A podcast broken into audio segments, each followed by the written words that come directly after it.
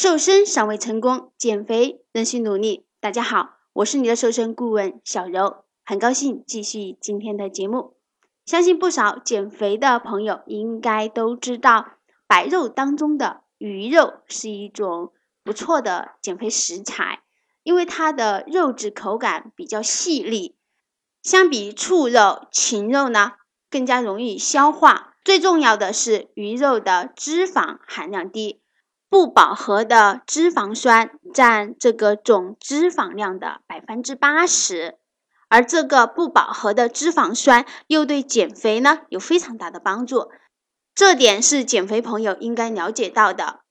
但是我们仅仅是知道它的好处还不够，重要的是知道要怎样去吃这些鱼。把鱼的这些好处、营养呢，能够在吃的过程当中呢发挥出来，这才是我们今天要讲的重点。首先是选择鱼的种类，肯定是选择低热量的鱼，比如像鲤鱼、草鱼、黄鱼、鲈鱼、沙丁鱼、鲫鱼、金枪鱼、三文鱼等等，并且呢，这些鱼呢也是些常见的鱼。比较贴近我们平时的饮食，学会了选择鱼，那接下来就是要注意做鱼的一些细节方面的问题了。平时有条件自己做饭的朋友，现杀的鱼最好用保鲜膜能够覆盖后，放置四到五个小时再去烹制。主要的原因呢，就是让这个鱼的蛋白能够完全分解。把鱼的毒素能够更加多的去挥发掉。烹制的时候呢，一定要注意这个成熟度，一定要炖透，不能吃半生的鱼肉。鱼最好是清蒸。以前经常讲到怎样的一个烹调方式呢，更加有利于我们这个减肥。那么小柔再在这里呢，说一说这些常见的烹饪方法，有水煮、蒸、炖、焖。这些方式对于减肥的朋友来说呢，会更加有利，因为这样的烹饪方式能够提高营养元素在人体的吸收利用率。减肥就需要一个有营养的身体环境。对于这样的营养环境，小柔还特别做了一期节目的，还没有收听的朋友，记得一定去收听一下，一定会有所收获的。那我们继续回到做鱼的话题上来。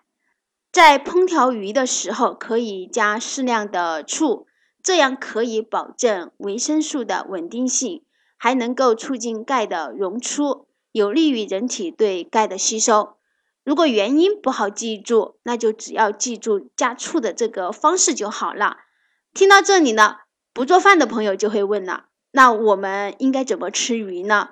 因为平时不会做饭或者没有时间做饭。这样的朋友每天肯定就是在外面吃，那我们就可以在点餐上面多留心，可以点一些清蒸的鱼，不选择太油腻的什么酸菜鱼、烤鱼之类的。一周想办法吃上两到三次鱼。大家在吃鱼的时候可以特别注意一下这个搭配问题，可以适量搭配些豆腐。因为豆腐中氨基酸的含量比较少，而这个鱼的体内呢，氨基酸的含量呢就非常的丰富。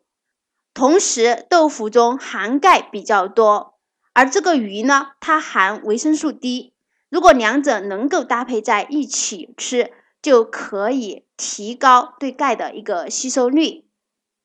因为钙的补充对于减肥的朋友来说呢，也是非常重要的。对减肥呢也是很有帮助的。在这里呢，再特别提到一下鲤鱼和鲫鱼的搭配方式。鲤鱼不同咸菜一起吃，同时减肥的朋友也尽量避免吃咸菜，因为这个咸菜并不是太利于减肥。鲤鱼不同猪肝一起吃，要不然就会影响消化。还有就是鲤鱼不同南瓜一起吃，减肥的朋友都知道南瓜有助于减肥，但是吃鱼的时候就要特别注意一下了。